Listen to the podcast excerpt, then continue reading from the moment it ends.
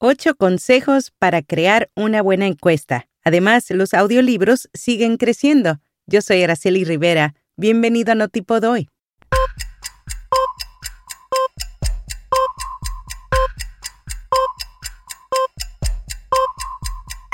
Notipod hoy.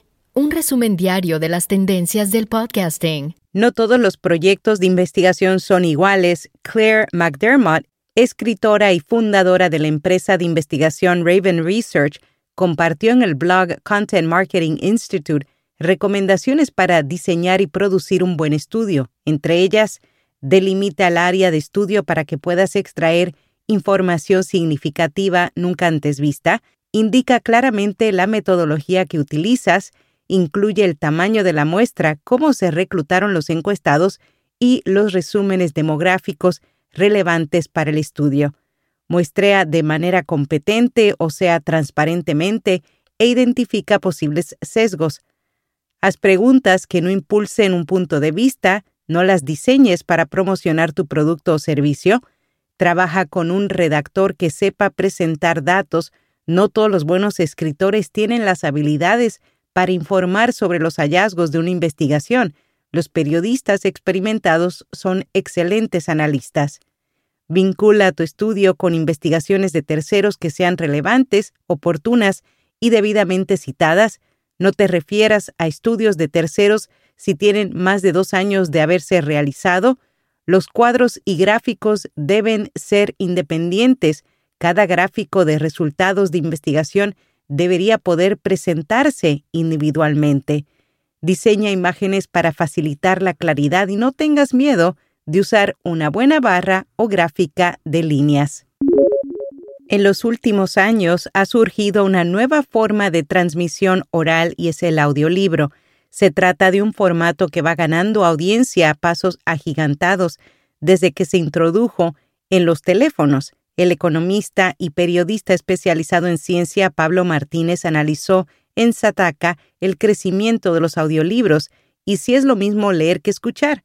La facturación de este sector en Estados Unidos, según datos de la propia industria, fue de 1.600 millones de dólares en 2021, un 25% más que el año anterior. El aumento en el número de audiolibros publicados en 2021 con respecto al año anterior fue de un 6%. Según la industria, los lectores de audiolibros escucharon en 2021 más del doble de horas de las escuchadas en 2017.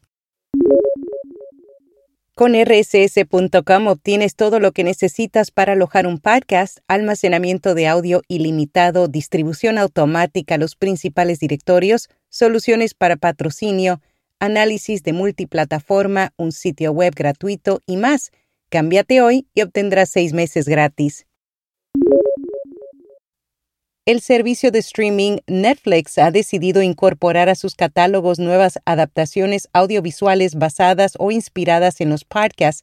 El medio Spoiler Bola VIP recopiló las que consideran las tres mejores. Archivo 81, inspirada en el popular podcast de ficción y suspenso homónimo, The Midnight Gospel, una serie de ocho episodios que fue creada por Pendleton Ward, la mente detrás del podcast Duncan Trussell Family Hour, Song Explorer, basándose en el podcast que tiene el mismo nombre, presenta en cada uno de los episodios a grandes músicos.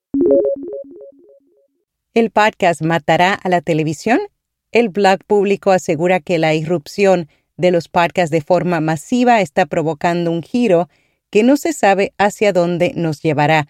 Uno de los podcasts con más éxito es The Wild Project, tiene más de 3 millones de suscriptores en YouTube y unos 6 millones de visualizaciones, mientras los programas de televisión con más espectadores superan por poco los 2 millones.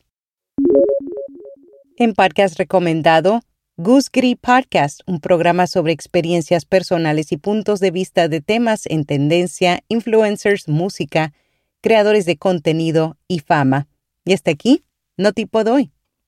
Emisor Podcasting presenta Podcast Fest Latam 2022, la tercera edición del festival de audio más grande de América Latina, miércoles 17 y jueves 18 de agosto, acceso gratuito con previa inscripción. Detalles en Podcast Fest Latam.